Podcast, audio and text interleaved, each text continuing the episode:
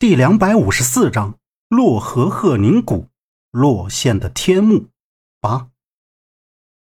当门三爷一声令下，他的人立马冲了过来。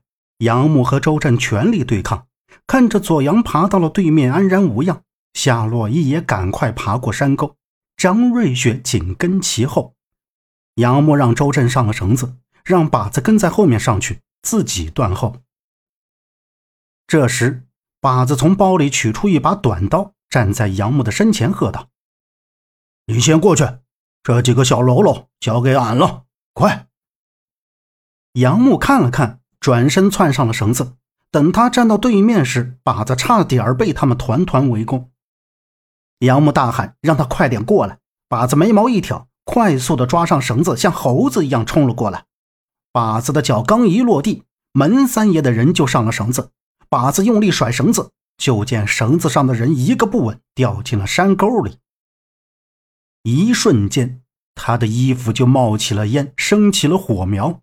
那人不停的拍打，可越是拍打，火苗越大。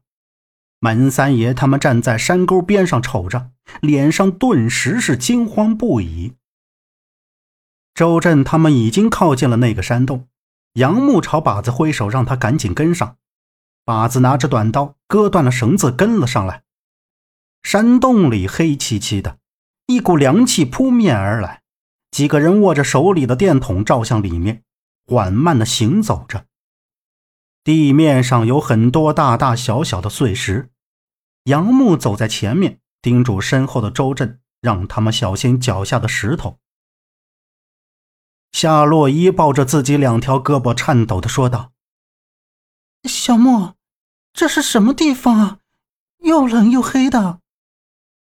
杨木举着手电筒照了照前面，回头道：“这可能就是村民说的那个通向鹤宁谷的那个山洞。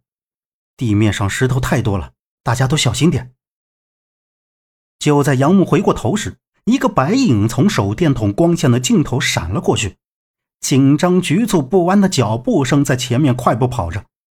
杨木感觉到这个白影就是那个白衣怪人，赶紧追了上去。张瑞雪目视着前面空荡荡的山洞，已经发觉出哪里不对劲了。见杨木大步冲向前方，他还没有喊出口，夏洛依就紧跟着追了上去。剩下的人也都加快了脚步，在这阴森奇怪的山洞里，说不准会发生什么情况，所以。周震心里提心吊胆的，他是不会和杨木他们走散的。一边喊着，一边拽着左阳往前走。杨木追着那个白影穿过了一个人高的洞口，待走出洞口时，差一点就踩空掉了下去。幸亏脚下的碎石子滚掉下去传来的清脆落地声，使得他瞬间收回腿，用手电筒向下照了照。这么一照。把他吓得脸色发白，浑身是汗，向后靠了过去，额头的两侧汗珠向下流着。不敢相信，这种山洞里面竟然会出现类似古代的兵器。杨木正琢磨着会不会是自己看错了，准备再去看一眼，身后的夏洛伊大喘呼呼的跑了过来，拍着杨木的后背向前迈去，准备骂他一顿。结果他脚底一滑，一条腿就滑了下去。他另一条腿撑着，想要爬上来，但整个身子都在往下坠。杨木已经抓住了他的胳膊，把他往上拽，激动地说道：“洛伊，千万别放手，抓紧我！”洛伊，这是怎么回事？周震大惊，跑上来帮忙。杨木二人将夏洛伊拉了上来。杨木后怕地说道。这下面都是尖锐的利器，掉下去估计就没命了。周震一听，瞪大眼睛，有点不可置信的神情向下瞅着。三个人站在洞口，扫视着下面一大片密密麻麻像长矛一样的利器。而此时，那个白影又出现了，他在洞口的对面望向杨木他们，嘴里还发出怪声，如小孩子般的嘤嘤声。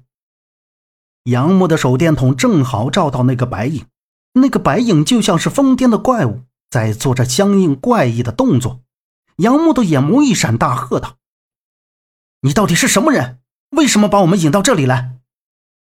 话音刚落，那白影双手抬起来，露出狰狞的样子，然后转身向后移动着，片刻就不见了。夏洛伊看得心里毛毛的，害怕的躲到杨木的肩膀后面，劝说道：“小莫，咱们还是赶紧走吧。这个人太奇怪了，我觉得他就是在引导咱们的方向。他所走的地方基本都是安全的，他就好像是一直生活在这里一样，对这里的一切都好像十分熟悉。没准他能带咱们去洛河。”杨木瞅着那个白影消失的地方说道。周震眨眨眼，缓缓说道：“我也感觉他要带咱们去什么地方，但是杨木，这里太黑了，咱也没有射灯，怎么过去啊？”而就在这时，张瑞雪他们赶了过来，杨木立即提醒道：“小心，别再走了，下面有陷阱。”靶子晃动着手电筒，在杨木的身后问道：“哼，来，让开。”俺看看是什么陷阱。张瑞雪一愣，用手电筒照着地面，小心翼翼地走到边缘往下看。在手电筒的光线中，一大片尖锐的利器竖立在下面，有些尖尖的顶部上端还挂着一些东西。张瑞雪又把光线向四周扫了一圈，缓缓地呼出了一口气，平静了一下，说道：“这里的空间。”应该很大，光线不够，看不到实际的情况。这下面应该不算太深，但下面的锐器像古代的一种兵器。这边上好像有悬烛台。夏洛伊一脸茫然地瞅着张瑞雪，又扫了他左边的靶子，靶子手里握着的那把短刀，侧脸的样子在昏暗中显得十分可怕。夏洛伊感觉他凶狠气煞。很害怕，伸手抓住了身旁的周震的手臂。被夏洛伊挽上手臂的周震下意识地看向他，嘴角不由得扬起来，心里说不出的喜悦。他知道夏洛伊从来没有看过这种场景，肯定很害怕。要是自己能够给他足够的安全感，以后他会更加依赖自己。周震站直了身体，一脸镇定地面向前方。另一只手拍着夏洛伊的手，安抚道：“别怕，洛伊，有我在呢。”杨木的目光一亮，撤到后面，放下自己的背包，翻找着什么东西。他听到张瑞雪说下面不深，还有悬烛台，就开始翻找起蜡烛和火柴。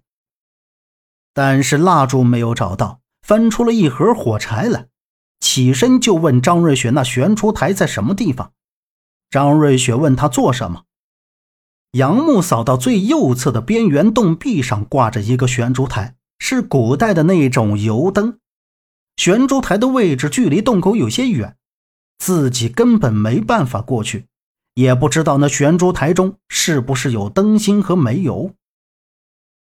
杨木立在边上瞅着说道：“我们要从这里到对面，必须要找到准确安全的道路。这里有烛台，说明以前用来照明的。”要想办法把它点亮才行。本集播讲完毕，感谢您的收听。